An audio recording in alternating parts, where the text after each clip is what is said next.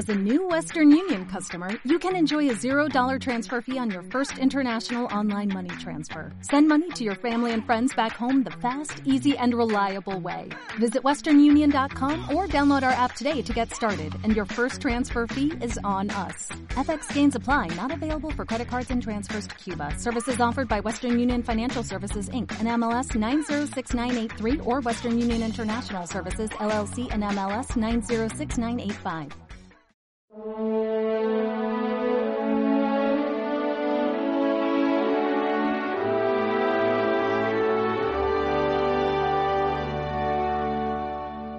Para que donde estoy yo estéis también vosotros. Ayer celebrábamos la solemnidad de todos los santos, hoy hacemos la conmemoración de todos los fieles difuntos, es decir, hoy ofrecemos sufragios y oraciones para que Dios perdone las faltas de aquellos que cumplieron los días de su vida y al entrar en la eternidad se encontraron todavía con un corazón imperfecto, con limitaciones, con manías, con pequeños pecados. Y bueno, pues efectivamente mm, eh, hay un momento, un instante, Benedicto XVI habla de una mirada de amor de Cristo en el cual necesitamos ser purificados de nuestros pecados. Algunas personas tienen como miedo al purgatorio, no, qué horror, ese Dios justiciero que quiere hacernos pagar después de la muerte las consecuencias de nuestros daños. No nos equivoquemos nos equivoquemos porque el que ha pagado realmente el precio de nuestros pecados es Jesucristo crucificado.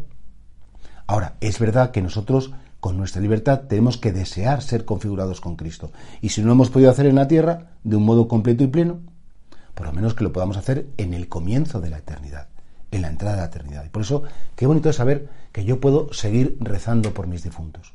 Hoy en todas las iglesias se harán muchas misas y ofreceremos eh, eh, eh, todo lo que es el valor de la Santa Misa, esa fuerza del amor de Cristo crucificado y resucitado, que todo ese torrente de amor entre los corazones de los que ya han muerto, queden purificados de sus faltas, de sus pecados y puedan gozar de la visión beatífica de Dios.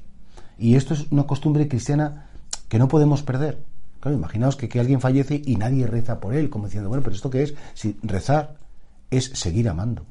Rezar es gastar un tiempo dirigiéndote a Dios en favor de una persona.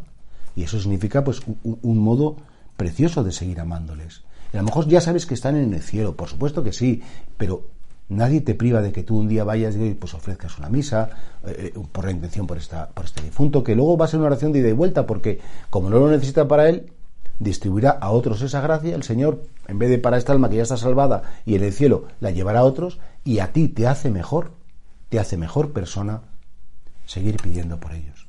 Y por eso sí, es un día entre agrio y dulce, entre doloroso porque nos sigue pesando mucho la ausencia de los que amamos, pero también gozoso porque sabemos que han sido acogidos en la misericordia divina y esa purificación es buena, es necesaria. La gente ve el purgatorio como algo malo y dices, no, todo lo contrario, si yo es que necesito purificarme. ¿Cómo voy a pasar una eternidad tan limitado, con manías, con tonterías, con defectos? Ojalá que tenga una eternidad plena y limpia. Y por tanto el purgatorio es una manifestación más del infinito amor de Dios por sus criaturas, que no quiere dejarnos como petrificados en nuestras deficiencias, sino quiere dilatar nuestro corazón al máximo.